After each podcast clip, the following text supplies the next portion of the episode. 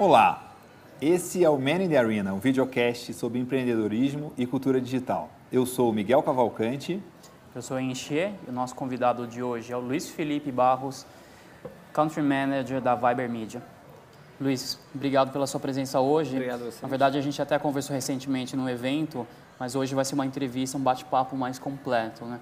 Uh, vamos começar a nossa, nossa conversa comentando um pouquinho da sua experiência, do seu passado, da sua carreira, de como você chegou até hoje. Ótimo. Bem, eu minha carreira praticamente inteira foi em agências de comunicação. Eu gosto de dizer que eu empreendi dentro de empresas. É, trabalhei sete anos na NBS, a agência que surgiu para atender a conta do que veio se tornar a Oi. Quando a gente começou a trabalhar, a agência não tinha nome. NBS é um, uma sigla para No Bullshit. E a Oi também não tinha nome. A gente chamava internamente de TNL PCS Celular. Então foi uma experiência muito rica, porque eram cinco sócios e dois funcionários, eu era um deles. Eu não tinha nem começado a faculdade ainda. Então pude participar da concepção de duas marcas, da NBS e da Oi, é, onde desde o projeto de branding até a oferta de produtos, os primeiros é, serviços que a Oi ofereceu, como a gente se diferenciar no mercado, sendo a última operadora a começar a atuar, a gente teve uma oportunidade muito grande de trabalhar praticamente sendo um departamento de marketing, que é muito raro para um publicitário que trabalha na, do lado de agência. Foram cinco anos dedicado ao mercado de telecom com a Oi. Depois disso, eu montei a área digital da própria agência, foi meu primeiro empreendimento interno dentro de uma empresa, é, para atender a própria Oi. No que veio se tornar o Bloqueio Não, que é um dos maiores projetos até hoje da indústria de telecom, onde a gente surgiu um problema de negócios, a Oi não tinha é, recursos para subsidiar aparelho para clientes. Então a gente queria focar na venda do serviço, mas é um mercado que era regido pela venda do aparelho. Uhum. Então a gente precisou desconstruir isso na cabeça do público e a forma de desconstruir foi mostrar que no momento que você comprava um aparelho bloqueado da sua operadora para não usar chip de outra, você estava tendo sua liberdade cerceada. Então o nosso foco foi incitar o público a se manifestar, mostrar seu incômodo criamos um portal onde a pessoa deixava sua assinatura muito antes do Avaz existir. A gente criou um abaixo assinado online, a gente atingiu mais de um milhão de assinaturas em três meses. E numa época eleitoral isso se tornou um elemento de pressão muito grande. Uhum. Então, alguns candidatos ao Senado e deputado federal encamparam o tema. Isso nos ajudou a ganhar bastante força em Brasília e isso acabou virando uma regulamentação da Anatel. E essa mudança de regulamentação que foi promovida através de uma comunicação apoiada pela Oi, mas não é, branded pela Oi, acabou gerando uma transformação que nos permitiu hoje, por exemplo, ter um caminho na portabilidade numérica mais, mais fácil, que permitiu a Oi é, expandir sua atuação para outras regiões, facilitar o processo de chegada em São Paulo. E esse empreendimento digital que eu toquei dentro da agência foi o embrião de tudo isso. Foram dois anos trabalhando com isso. Você falou isso, eu achei uma coisa muito interessante, que é, me parece um ótimo exemplo de marketing de causa, né? De você ter Sim. uma causa. E esse ano a gente teve uma coisa muito recente que né, é, eu até participei, é, que foi o Ice Bucket Challenge, e até desafiei o Léo Cuba, mas ele não topou, ele fugiu. é, mas vai ficar para sempre registrado no Mandy Arena com você. Mas é, conta um pouco de aprendizados de como construir uma ação de marketing de causa porque isso é muito poderoso, mas é muito difícil. É verdade. Acho que o nosso maior desafio é. Eu vou contar um pouco dos bastidores, até porque faz bastante tempo, então é legal lembrar dessa experiência. É, a gente fez as primeiras pesquisas qualitativas com o público quando surgiu esse insight dentro da agência e a resposta do público era: não, mas o celular é da operadora X, não é meu, não é da Oi. E a gente ficava: pera, o celular é do fabricante. A sua operadora ah, bloqueia. Essa era a percepção do público. Sim. Ah. E quando a gente provocava o público no, na pesquisa qualitativa, a gente via as reações mais engraçadas. A pessoa batia na mesa, minha operadora é isso e aquilo, aquilo outro. Que absurdo eles bloquearem, me proibirem de usar o aparelho com o chip que eu quiser. Mas era algo latente, o público não tipo, sabia. Era dado, né? Sobre aquilo, isso. Você não podia brigar porque aquilo era dado. Não existia né? um questionamento. Então a gente precisava plantar essa semente esperar a reação do público e utilizar isso para incitar essa, esse retorno. Ao mesmo tempo, quem fala sobre bloqueio de celular? Ninguém falava sobre não isso. Não é um assunto cool, assim, conversável, né? não é um objeto social. Exato. Então, ao mesmo tempo que a gente incitava essa revolta, por um lado, e uma revolta que não podia ser só da Oi, senão não tinha legitimidade. Sem as assinaturas do público, ela não era real. Sem outras marcas encampando, ela não era real. Então, parte do nosso trabalho foi identificar dentro de varejistas, por exemplo, empresas que queriam encampar essa causa. Seja por uma é, por um interesse de negócio, porque para o varejista é melhor vender um aparelho desbloqueado. Uhum. Né, ele não precisa ter um acordo com a operadora, é, ele tem uma margem de lucro maior. Seja, inclusive, provocar e convidar outras operadoras a participar. Então, operadoras menores que existiam na época, algumas ainda existem, a Sercontel, a CTBC, assinaram um movimento que a gente financiou. Mas era uma causa legítima. Sim. Uma causa que tinha um endosso do público. Que não tinha só um ganhador, né? tinha vários ganhadores. Exato.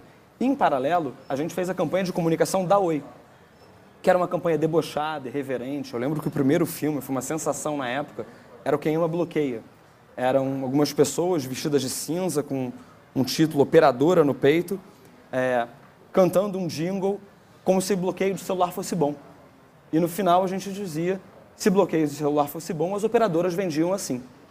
E o comercial era a estética exatamente igual ao comercial de uma outra operadora uhum. que vendia algo um pouco pouco relevante para o público dessa forma. Foi uma experiência incrível. A gente passava semana sim, semana não no Conar, porque tinha gente reclamando. Você Mas... devia ser odiado, né, pelas outras empresas. Né? Sim, provavelmente. Mas... Ainda hoje não dorme direito. É. Toda vez que eu vou conversar com uma operadora e alguém entra no meu LinkedIn antes, eu pergunto que é. Ah, não, da onde tem, você tem esse background de operador? Eu falo da Oi, eles me olham meio torto. Ah, foi você o cara do bloqueio? Não, já teve gente um pouquinho incomodada. Não, mas é interessante porque, na verdade, nesse surgiu de um insight da área de negócios, né? E transformou em toda uma campanha de comunicação, né? Surgiu de um problema de negócios. De um problema, o insight né? veio da agência e foi muito interessante, porque no dia que a gente recebeu esse briefing, o briefing Isso era... Isso é empreendedorismo, né? Claro, é. né? Vamos convencer o público que é melhor comprar um chip do que comprar um aparelho. A gente olhou com cara de... Isso não vai dar certo. é. E foi interessante, porque na Oi todo o time se engajou muito, mas eles envolveram até o CEO da empresa na aprovação dessa campanha, porque era algo tão ousado e tão disruptivo, até para a própria Oi, que era uma empresa bastante abusada na comunicação, que todo mundo quis ter participação de outros pares e superiores para garantir que a gente estava no tom correto. Legal. E, e, depois disso você continuou no mercado de comunicação, né? Foram mais dois anos trabalhando é, na NBS. É, a Oi, o caso do bloqueio não foi o lançamento da nossa área digital. Eu vim para São Paulo durante esse período, montei a área digital da empresa aqui também. E depois eu voltei para o Rio, também numa agência de comunicação, a FCB, para reestruturar a área digital da empresa.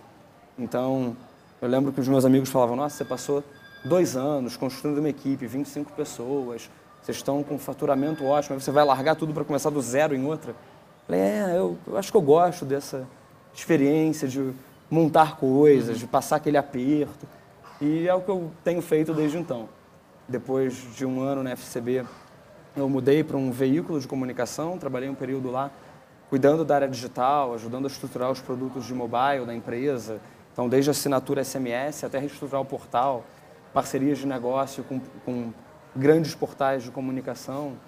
Depois, passei um período trabalhando numa empresa para fazer o projeto da marca olímpica, né, uma concorrência que a gente ganhou, foi um projeto que eu tive bastante orgulho e onde eu passei um período um pouco afastado do mercado digital, uhum. até para entender como era trabalhar longe dele, e eu não gostei muito. Foi uma experiência ótima, mas eu senti falta daquela adrenalina do dia a dia que a gente sabe bem que o mercado digital provoca. Depois eu passei dois anos e meio na FBIS, uma agência que foi comprada pelo grupo WPP, tocando a conta de Unilever no Brasil, fazendo a expansão da agência para a América Latina. Tive provavelmente uma das experiências mais marcantes da minha vida, que foi já no final do meu ciclo na empresa, passar um tempo em Londres, na Mindshare, uma agência global de mídia, que a gente nem tem no Brasil, esse mercado de agências de mídia, onde eu tive uma imersão em mídia programática, em Big Data, é, algo que no Brasil, hoje a gente está começando a formatar o mercado, mas era extremamente incipiente na época, e que foi o que me provocou até a última experiência que eu tive antes do Viber, que foi trabalhar numa empresa americana de Big Data chamada Axion. É, eu liderava o time de inovação e experiência é, na área de consultoria e justamente o que eu esperava poder fazer, que era como utilizar dentro de marketing a disciplina de Big Data, sem necessariamente ser focado em compra de mídia, retargeting e só melhorar a taxa de clique ou diminuir o seu custo de conversão. Uhum, legal. É, é interessante até você comentar isso, porque essa combinação marketing e Big Data é um sonho perseguido pelas empresas, muita gente almeja ter isso, mas ainda é uma questão distante, tanto, tanto no conceito como na própria execução, né? Você já vivenciou alguns projetos lá fora, né? É verdade. É, vou contar sobre dois projetos que eu participei que foram muito interessantes e me ajudaram a abrir a cabeça e fazer algumas coisas que ainda são bem distantes da realidade Isso da foi bem marcas. recente, né? Foi, foi no ano passado. Legal. Uhum. É, o primeiro deles foi um projeto para a Disney, onde, bem, a Disney é uma empresa que a gente sabe que a capacidade de criação e execução deles é acima de praticamente todas as empresas do mercado. Eles estão dois, três passos à sua frente. Se eles precisam de alguma empresa para apoiar, sinta-se muito honrado uhum. de poder criar uma experiência para ele, para quem melhor cria experiências no mundo, na minha opinião. A Disney tinha um projeto que era uma pulseira, a chamada My Magic Band, que ia substituir um cartão que todos os hóspedes dos hotéis da Disney ganham. Esse cartão serve para você abrir a porta do seu quarto, substituir o seu cartão de crédito na hora de fazer uma compra no parque, comprar algum alimento, e para você entrar no parque, ele vira o seu passaporte de entrada. A troca por essa pulseira, claro, tinha um, um, uma visão de experiência, né? uma pulseira muito mais legal uhum. para criança, para quem está ali no parque, poder passar num totem, ver uma coisinha ficar azul. E, né? Mas o que mais eles poderiam fazer com essa pulseira? E esse era o nosso desafio. É, a minha contratação teve um papel de trazer para uma, para uma empresa de tecnologia pesada, processamento de dados, venda de dados para terceiros, uma visão um pouco mais de marketing, mais estratégica e criativa, casada com isso. Então, o nosso desafio era como transformar essa pulseira num grande propulsor de experiências que ajudasse as pessoas a quererem ficar no hotel da Disney para aumentar as taxas de ocupação, mas, por outro lado, aumentasse o ticket médio, quanto a pessoa gasta no uhum. parque, obviamente de uma maneira Disney, né? que você proporcionasse uma experiência. Então, o que a gente fez foi transformar essa pulseira num projeto de Big Data, onde ela não só aprendia seus hábitos pelo que você fazia na Disney, então tudo que você come, ele é registrado num sistema a partir dessa pulseira. A hora que você sai do seu quarto, que você entra no seu quarto, quanto tempo você aceita pegar de fila para um brinquedo, que tipo de gift você compra numa loja, isso tudo vira inteligência. Mas a inteligência começa muito antes. No momento que você entra no site da Disney para reservar o seu hotel, a gente sabe quais hotéis você olhou, qual quarto você reservou. Você vai dizer o seu nome, o nome das pessoas que vão com você, a idade delas, o grau de parentesco. E existem empresas no mercado, brokers de dados, como a própria Axion, Experian, é, a Datalogix, a BlueKai, que você pode comprar dados externos. Então a Axion tem mais de 3 mil dados nos Estados Unidos sobre cada consumidor. Eles sabem se você joga golfe e provavelmente qual taco você prefere uma Blue Kai sabe que tipo de esporte você gosta de olhar na internet. Né? Eu sei se você gosta de automobilismo, se é Fórmula 1, se é NASCAR. E com esse compilado de dados, a gente conseguiu oferecer experiências melhores para o público. Então, durante a implementação desse projeto, eu passei alguns meses é, vivendo isso intensamente. Você passava pulseira, no meu caso, minha mulher estava grávida de gêmeos.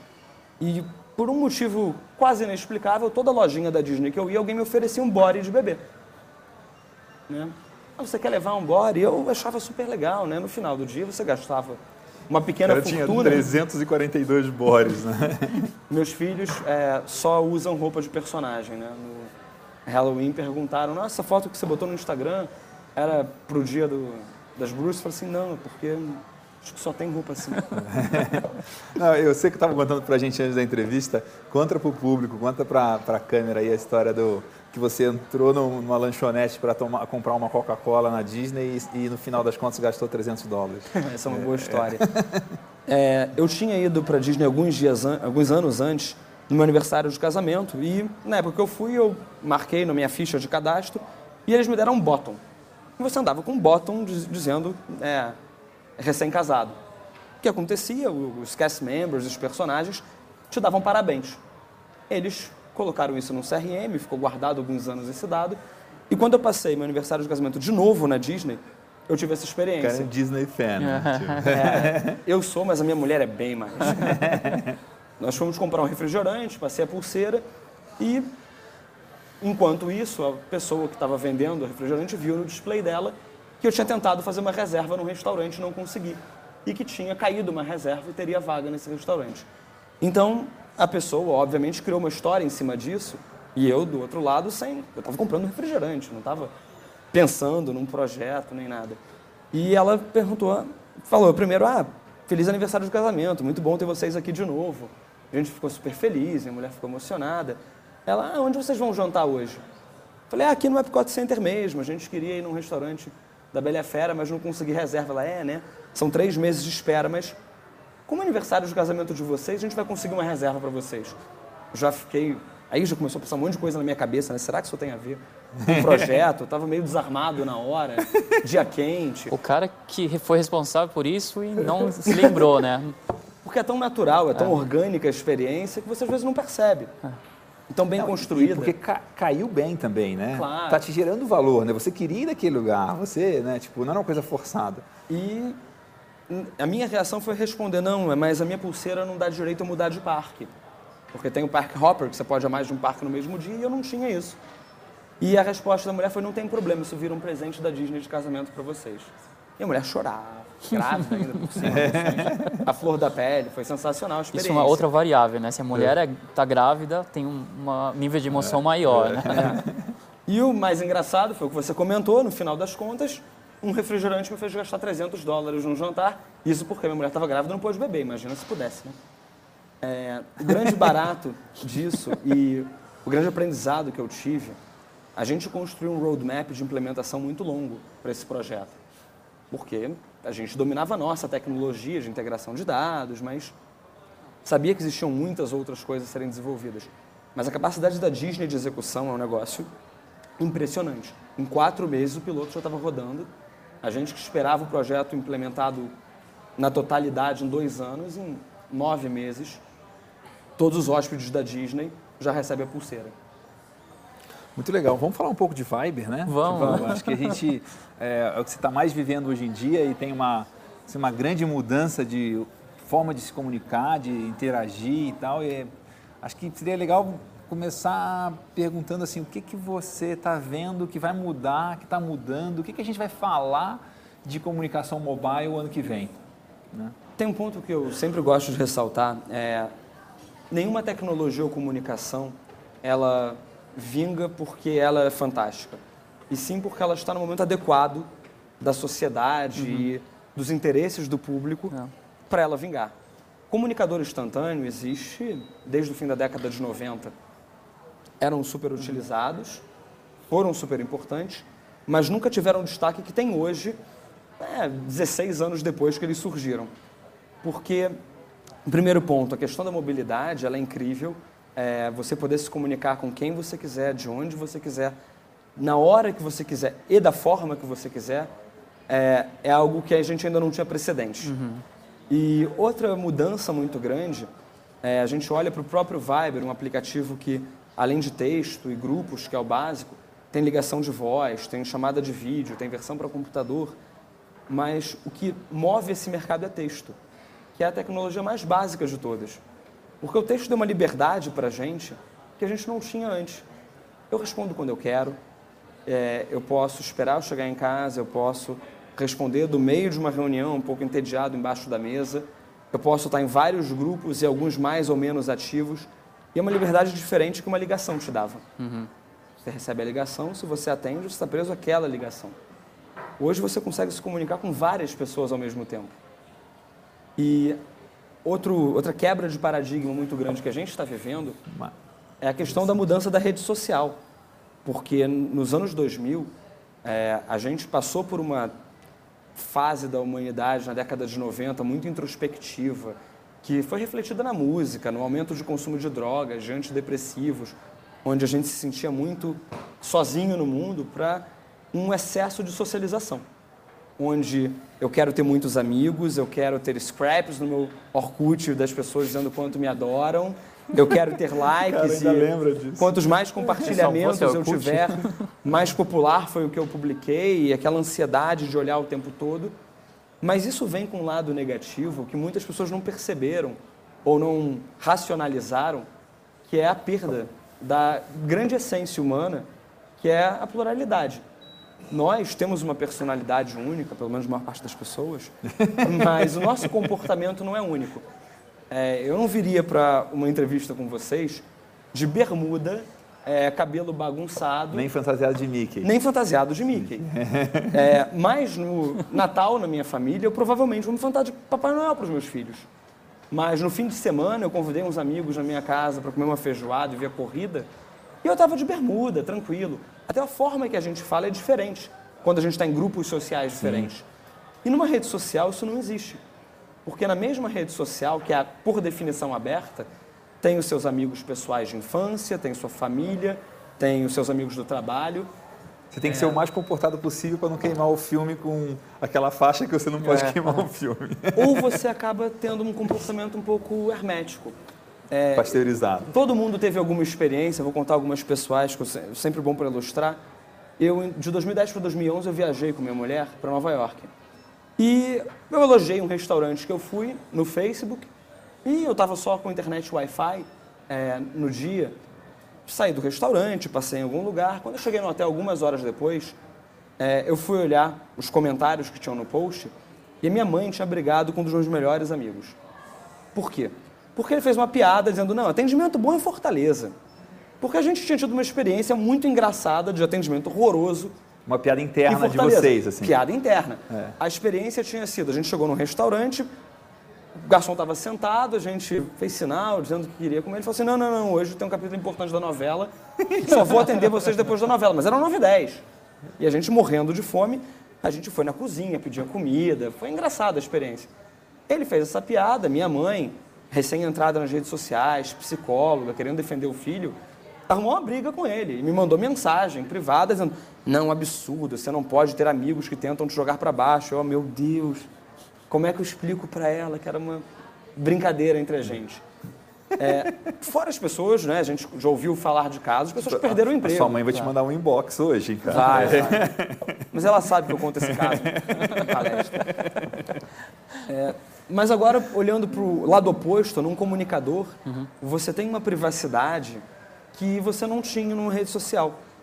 É, eu tenho um grande amigo que a gente tem um grupo de homens é, que tem é, um chat no Viber e a gente fala todo tipo de besteira, futebol, política, religião, mulher, coisas que normalmente a gente não faria numa rede social aberta, porque Mas você faria num bar, por exemplo. Mas é eu faria num bar entre os meus amigos. Que é uma rede social. É. fechada, porque nem, nem todo mundo ali está me vendo É, nem gravada. conversar. É, e sempre que a gente manda um sticker, ele esbraveja, né? Sticker é coisa de moleque, não sei o quê. E um dia eu estava pegando carona com a mulher dele para ir para um restaurante, encontrar com ele, com a minha mulher. E ela, ela dirigindo, ela falou assim, ah, Felipe, pega o celular para ver o que, que o Ale mandou. Eu olhei e tinha um sticker. Aí quando eu cheguei, ela falou assim, pô, mandando sticker? e ele, ah, para minha mulher tudo bem, né? Não vou ficar mandando para um monte de macho peludo. Então, o que os comunicadores estão trazendo de volta para a gente é uma liberdade social. Ele não tolhe a sociabilização que a gente tanto gostou de ter, que foi criada a partir da internet. Aham. Eu posso ter um grupo com os meus amigos de faculdade, que mais ninguém mora na mesma cidade, e ao mesmo tempo eu posso ter um grupo com os meus amigos de trabalho, numa linguagem completamente distinta, e posso estar tendo uma conversa pessoal com minha mulher ou com alguém da minha família. é, Você viu a pegada sem com aqui? que elas Qual que é a pegada? Ah. Bloqueio não. Voltando um pouco. Voltando um pouquinho. Mas, Luiz, será que isso não é uma questão da, da funcionalidade da, dos comunicadores? Porque, tecnicamente, assim, as redes sociais, muitas têm comunidades, você tem um pouquinho essa função de falar só com, com o próprio grupo, né? Claro, isso não é uma novidade, mas para o que o aplicativo ou a rede é utilizado, não é necessariamente para o que você concebeu. Ok. Uhum. É para o que o público é, interpretou dela. É, tem até uma frase que me marcou muito quando o Facebook comprou o WhatsApp. É, perguntaram na coletiva de imprensa para o Mark Zuckerberg é, qual era o sentido dele estar comprando o WhatsApp se ele tinha o Facebook Messenger.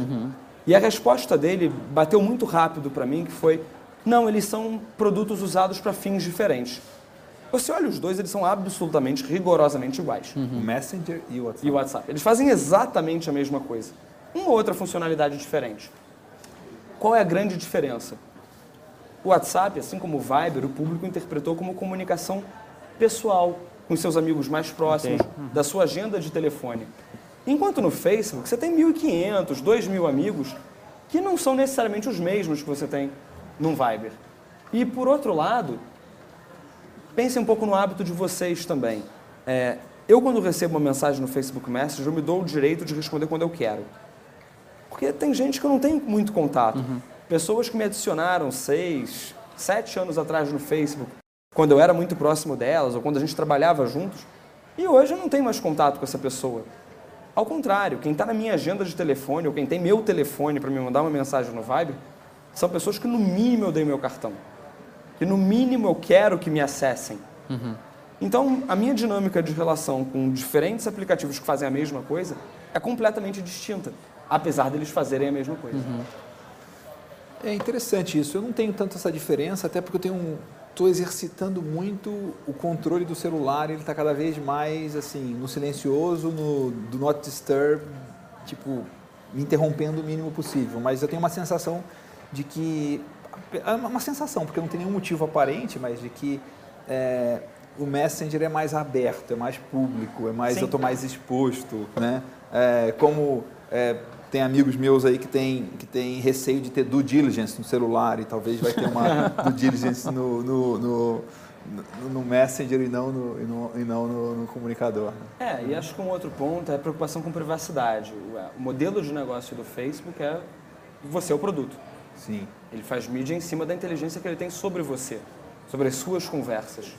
Enquanto o modelo de negócio do Viber, por exemplo, do próprio WhatsApp, é você comprar serviços, é, no caso do Viber, serviços adicionais, e no WhatsApp é uma anuidade que eles cobram ou vão cobrar em algum momento, quando eles pararem de postergar, aqui no Brasil pelo menos. Então, é, eu pelo menos me sinto extremamente mais exposto, assim como você, até porque eu já comentei coisas em conversas no Facebook Messenger que viraram mídia para mim de oferta de viagem sobre o lugar que eu estou comentando ali. Sério? É. Passei por essa experiência e eu me senti um pouco invadido, digamos assim. É, e a preocupação com privacidade, principalmente quando a gente fala do público jovem, a explosão do uso de comunicadores instantâneos, do próprio Snapchat. É, você vai olhar o Instagram, a maior parte dos perfis são fechados. Né? As pessoas querem ter a liberdade de socializar, mas controlando com quem elas vão socializar. Né? Acho que esse é o grande, a, a grande ruptura que a gente está tendo nesse mercado agora. É, no Viber a gente tem uma preocupação com privacidade até excessiva em alguns casos, é, que atrapalham a gente em algumas frentes de comunicação, mas por outro lado garantem que a gente tem uma experiência é, que o nosso público gosta e admira a posição da empresa.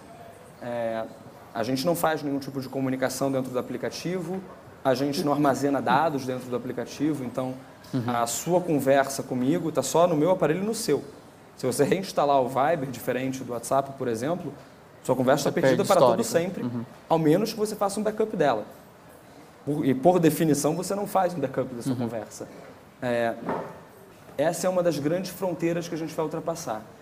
E um outro ponto que eu acho importante a gente refletir sobre esse mercado é: eu não conheço nenhum aplicativo ou rede social que sobreviveu sem inovação.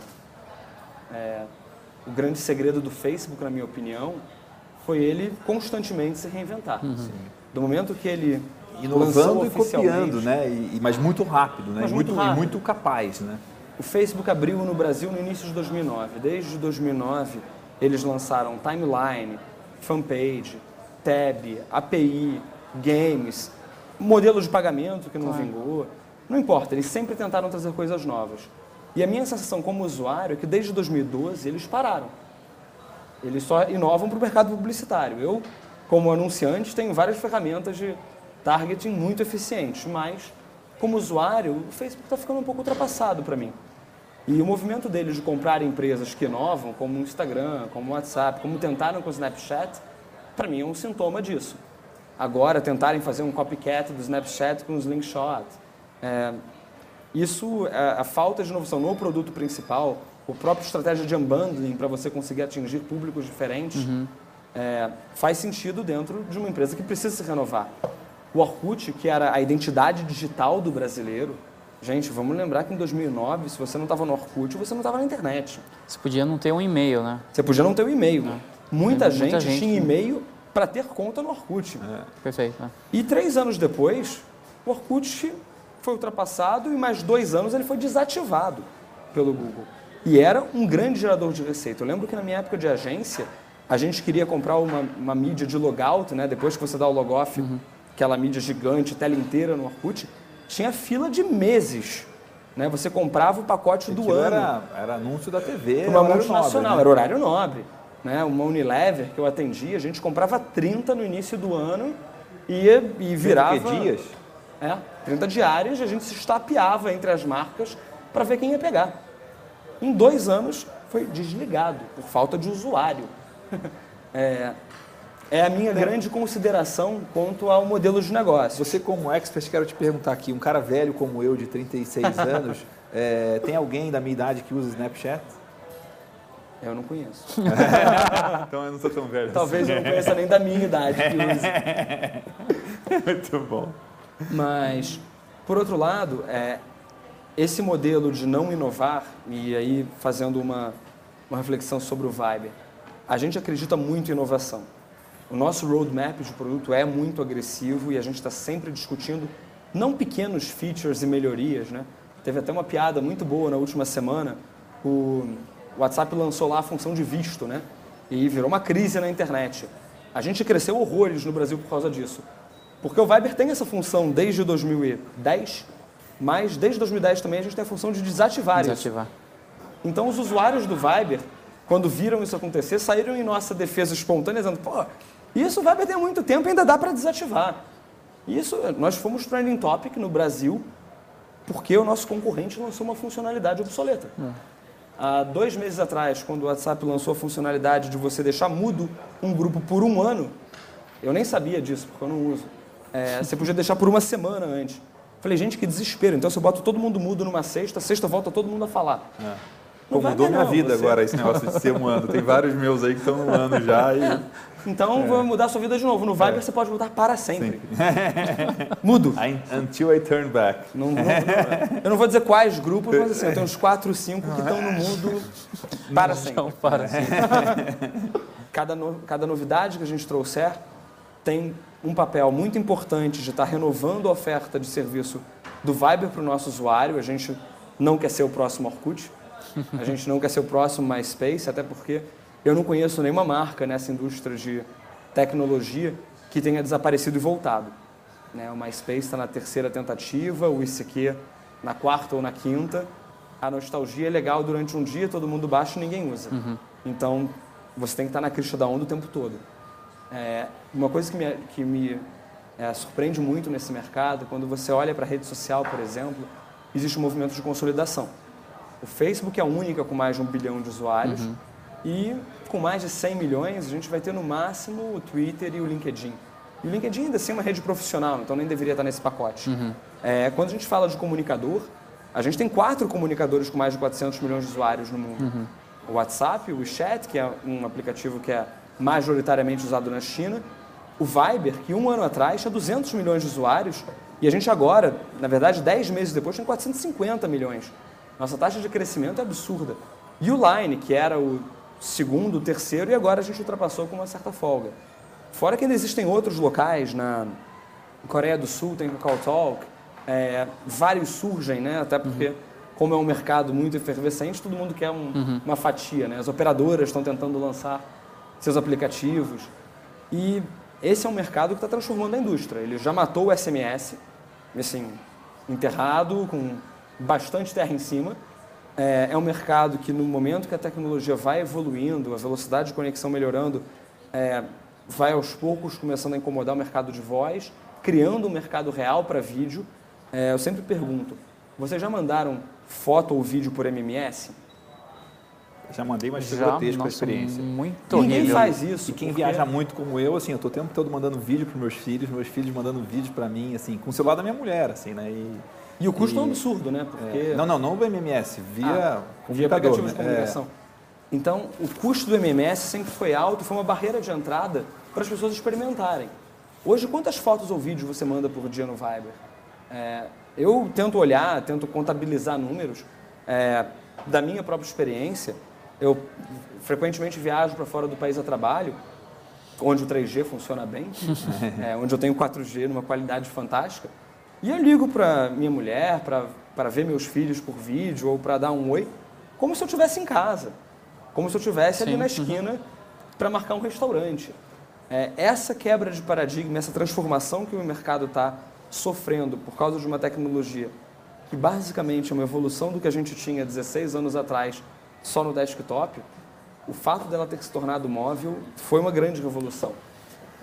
Você tem uma experiência muito boa com marketing também. Eu queria te fazer uma pergunta assim, quando a gente estava estava pensando sobre a entrevista com você, me veio a, aquela uma propaganda super antiga, que é de uma marca de aluguel de carros dos Estados Unidos, que era que eles eram um segundo maior, uma segunda maior empresa e o slogan era We Try Harder, né? Avis. É, é, e aí, assim, como é que é, tipo, o que, que você tem de aprendizado, de experiência de ser o segundo lugar, assim, ser o, que, tá, que tá- tem um lugar de, de, de hustler, de underdog, que é positivo também, que você pode explorar isso, e você tem a experiência já de ser o, né, o bloqueio não, de estar em quarto, né, então o segundo é moleza, né, então é, é, É. o que, que tem de aprendizado disso para quem, porque eu acho que é, nem todo mundo nos seus, seus- seus negócios, nas suas empresas, é o número um.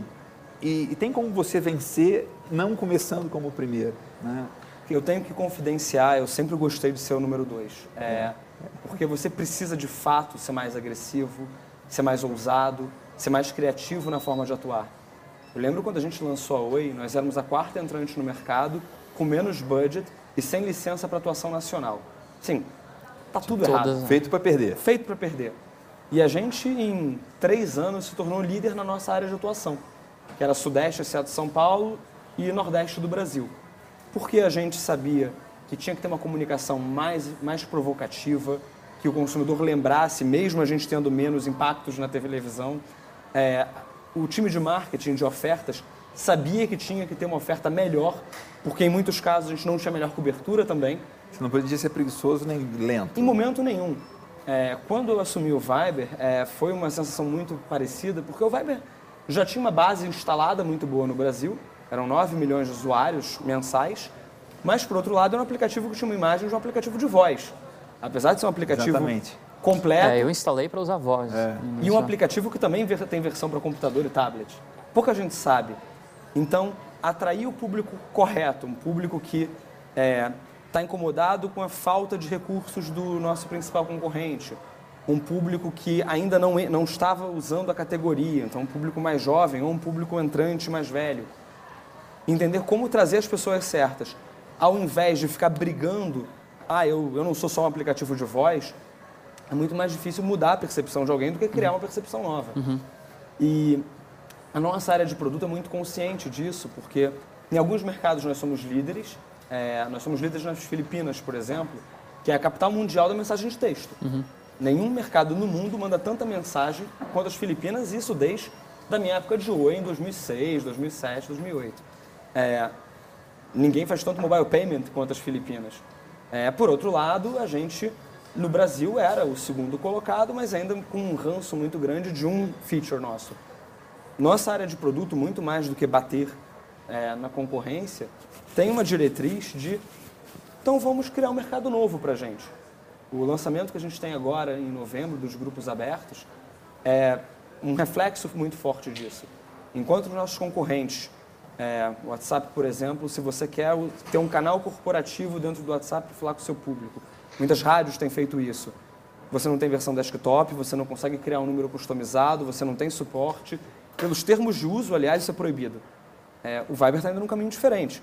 A gente, tá, a gente já tem um produto onde qualquer parceiro pode criar um número customizado, pode receber no seu desktop, pode começar a fazer pe- pequenas integrações com o seu CRM. E o próximo passo disso é uma integração completa, via API, com uma experiência incrível. Outra é como as marcas utilizam essas plataformas. Bem, é difícil acreditar que marcas querem ficar de fora de plataformas com mais de 400 milhões de usuários no mundo, com plataformas que tendem a ter 100% de penetração em smartphones. A criação dos grupos abertos busca atender algumas dessas deficiências e lacunas que a gente está vendo.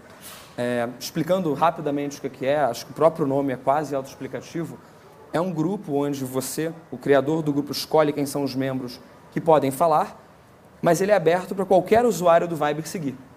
Você vai é... seguir um fluxo de um stream de informação do seu da sua, do, seu, do seu ídolo, do seu artista, do, do cantor, da marca, do que seja. De qualquer produtor de conteúdo. E alguns insights fizeram a gente chegar nesse produto. O primeiro deles, e que para a gente foi muito forte, é o público gosta de conteúdo, de marcas e produtores de conteúdo. Senão o Cristiano Ronaldo não tinha ultrapassado 100 milhões de seguidores no Facebook, senão as, as bandas, e não só as bandas, as marcas não tinham milhões de fãs e seguidores nas redes sociais. As pessoas gostam. Claro que as redes sociais tentam monetizar isso, como o Facebook restringindo seu alcance orgânico, fazendo você pagar por mídia, o Twitter tentando aumentar seu alcance. Mas como a gente cria um conteúdo, cria um espaço para conteúdo que tire aquele ranço corporativo e crie algo mais próximo? Um exemplo, um canal de TV. Você não assiste Globo, ou Record, ou Esporte Interativo, porque você adora a Globo, a Record ou o Esporte Interativo. Você gosta dos programas, você gosta dos apresentadores, dos atores, das novelas. Então, vamos criar um espaço onde sim existe a marca como curadora, mas quem está falando lá dentro é quem você de fato gosta. Né? Então, dando o exemplo, o Omelete que teve aqui, vai ter o grupo do Omelete, um grupo só sobre filmes, onde quem vão estar falando são os editores que escrevem sobre filmes.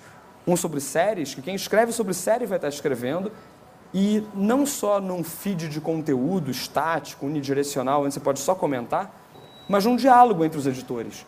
É, imagina o, uma banda, e a gente tem várias bandas já dentro desse projeto, a gente está super animado porque tem bandas do heavy metal ao sertanejo que viram a ferramenta e falaram, não, a gente quer participar e entraram em contato com a gente diretamente através dos seus agentes, onde os membros da banda vão estar ali contando o dia a dia deles, mas não é um post no Instagram com uma foto.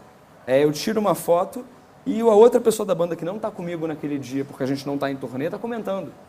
A gente cria um espaço de diálogo. E a gente sentia muita falta disso como usuário, e nos poucos testes que a gente fez, porque a gente quis manter isso bem exclusivo, os resultados foram excepcionais. Outro ponto é, todas as plataformas vivem de conteúdo. Tanto que hoje as redes sociais são os maiores geradores de fluxo uhum. de pessoas para os portais de notícia. A gente quis trazer esse conteúdo rico, que as pessoas gostam, para dentro do Viber também. Então, hoje, para você compartilhar um vídeo dentro do Viber, que não foi você que fez, me dá vontade de ter o telefone da pessoa, marcar um encontro, um café para agradecer. Imagina que você está na internet, no seu computador, e você vê um vídeo no YouTube. Você tem que ter um plugin para baixar esse vídeo. Normalmente, a melhor forma é você se mandar por e-mail. Aí você pega o seu celular, você baixa o, o vídeo, você salva no rolo da sua câmera, você abre o Viber, você escolhe o grupo ou a pessoa que você quer compartilhar, aperta o mais, enviar vídeo, sobe o tal do vídeo e depois de todo esse processo você tem ali o vídeo para compartilhar. Ou você coloca o link, que é uma experiência né, uhum. ruim. É, com o vídeo dentro do Viber, você dá um clique de compartilhar com quem você quiser. E hoje o Viber tem 17 milhões de usuários no Brasil, ativos, mensais, sendo que 85% é usuário de texto ou grupo. Né? A gente tirou uhum. esse, é, essa dependência grande de voz que a gente tinha. Então, conseguir misturar essa necessidade do público com essa é, por bons conteúdos para compartilhar, para dividir. E afinal, o conteúdo ainda é o que mais importa. Né? A plataforma não existe se você não tem um conteúdo de qualidade. Uhum. E quanto mais conteúdo bom você tem, mais as pessoas têm histórias para contar e dividir com seus amigos. É, então, nossa grande preocupação era continuar inovando, trazendo features relevantes para o público, mas ao mesmo tempo features que não sejam é, intrusivos. Se você é um usuário de voz do Viber e não quer usar um grupo fechado, aberto ou sticker, a gente não vai te incomodar com isso. Se você baixou o Viber porque você adora um grupo só, bom para você, você pode ter essa experiência. E ao contrário do movimento de mercado que o Facebook e que o Foursquare adotaram de vamos quebrar o nosso aplicativo em vários, a gente não quer fazer isso. A gente acredita que se a gente gera uma experiência boa, é, não invasiva para o público, ele gosta de ter tudo à mão. Eu, como usuário de Facebook, me frustrei muito com o unbundling com o Messenger. Eu não instalei. Falei, não, então tudo bem, eu vou continuar usando o Facebook de forma bem limitada e cada vez uso menos por causa disso. É a mesma coisa se o Twitter tirasse a DM de dentro para mim. Uhum. É, eu fui um dos primeiros usuários de Foursquare no Brasil. Dei entrevista para revista é, falando. Na época, o Foursquare era por cidade. Tinham cinco pessoas em São Paulo e duas no Rio. Eu era prefeito da cidade inteira. Eu Nossa, era daquela... eu lembro dessa época. eu era daqueles caras que fazia uma viagem internacional. A primeira coisa que eu fazia quando chegava era comprar um SIM card porque eu tinha que fazer check-in. O dia que eu parei foi o dia que eles queriam Swarm. Porque para mim uhum. o processo era eu fazia check-in, eu deixava a minha dica e eu ia ali, me alimentando da, da, dica dos outros. Eu não entro no aplicativo só para ver dica ou só para fazer check-in. Uhum. Perdeu sentido. É, e a gente acredita que ter tudo num aplicativo com uma usabilidade boa, é, sem ficar invadindo com propaganda, e esse é um ponto importante, vai para um aplicativo gratuito, vai continuar sendo gratuito, a gente nunca vai cobrar assinatura, e a gente é muito averso à propaganda. A gente nunca vai ocupar um espaço da sua tela uhum. fazendo banner, fazendo splash na tela. Se tem uma marca que tem um grupo aberto que te interesse, você proativamente vai seguir. Você vai ter que descobrir sobre esse grupo, seja numa outra rede social da marca, seja porque ela divulgou, seja porque um amigo seu compartilhou com você, que é uma forma muito rica de descobrir alguma coisa, e você vai consumir aquele conteúdo. É, a gente não vai criar formatos de mídia para vender e você ter mais seguidores. Uhum. Ao contrário, a gente sempre que alguma marca procura a gente, a primeira coisa que a gente fala é: aqui você vai construir uma base de muita qualidade de fã. Não, não tenha a expectativa de construir muito volume. Pode ser que você faça isso, mas não tenha esse foco em momento nenhum, porque a gente prefere que você tenha 10 mil, 100 mil ou um milhão de fãs, mas todos muito engajados na sua história. E uma das coisas que a gente está muito feliz é com a experiência de segunda tela que a gente provoca. É, eu tive uma experiência no início desse ano assistindo o Oscar. Eu queria acompanhar o conteúdo do perfil oficial do Oscar. Então eu tinha que abrir uma tab do Oscar para ficar vendo. Não adiantava eu seguir a minha timeline, porque eu tenho lá as 300, 400 pessoas uhum. que eu sigo falando sobre Oscar, falando um monte de baboseira, é, sobre outros temas, e, e muitas usando a hashtag oficial do, do Oscar sem criar uma curadoria filtro, de é. conteúdo. Uhum. Dentro do Viber, se você quer acompanhar durante o Oscar o Oscar, você vai ter o grupo do Omelete, ou talvez o grupo do Oscar, talvez um grupo de jogadores de futebol falando sobre o Oscar. Você vai escolher quem é o seu interlocutor. Uhum.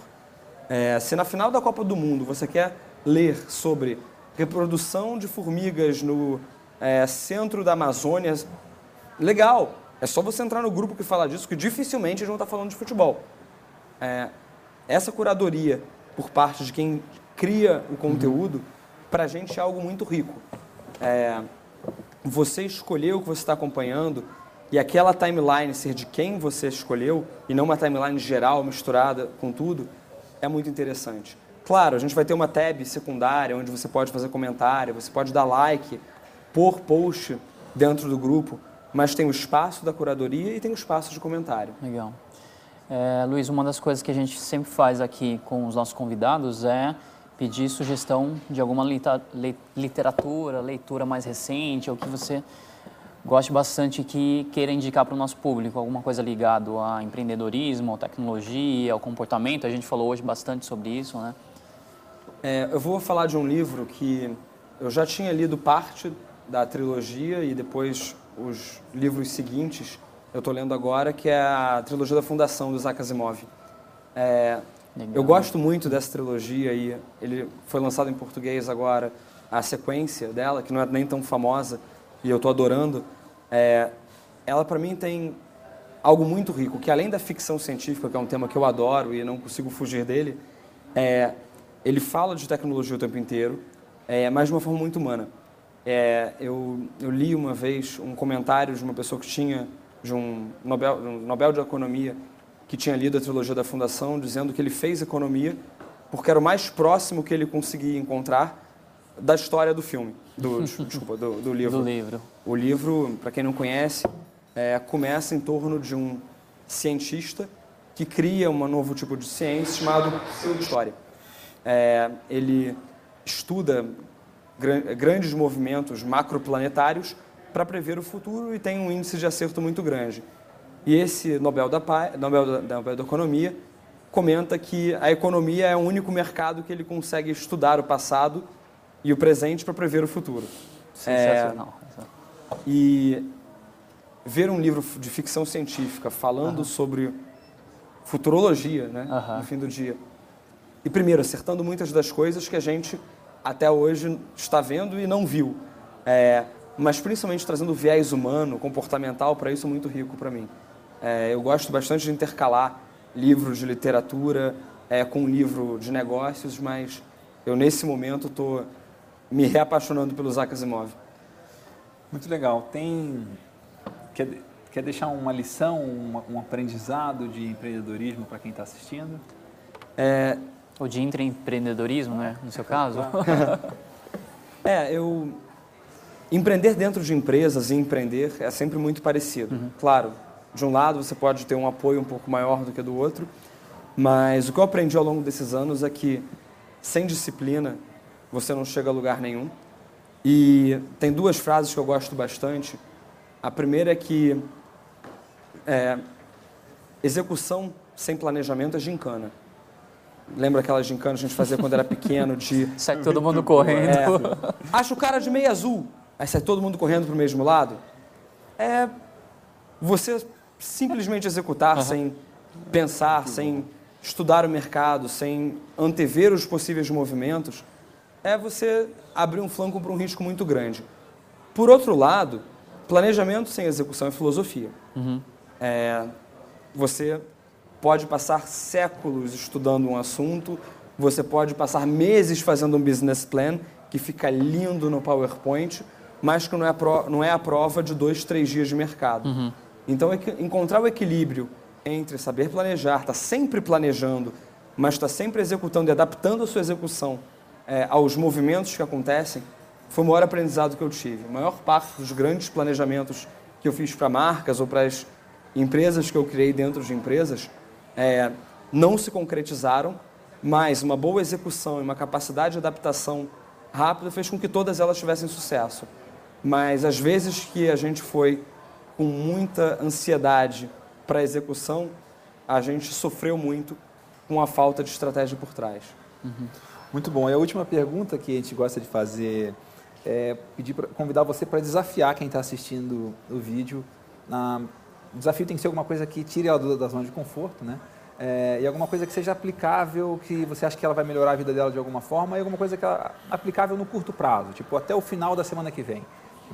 Legal. É, eu, eu sempre fui aquele cara que gostou de listas, né? Então eu fazia lista do que, que eu quero fazer na, depois da virada do ano.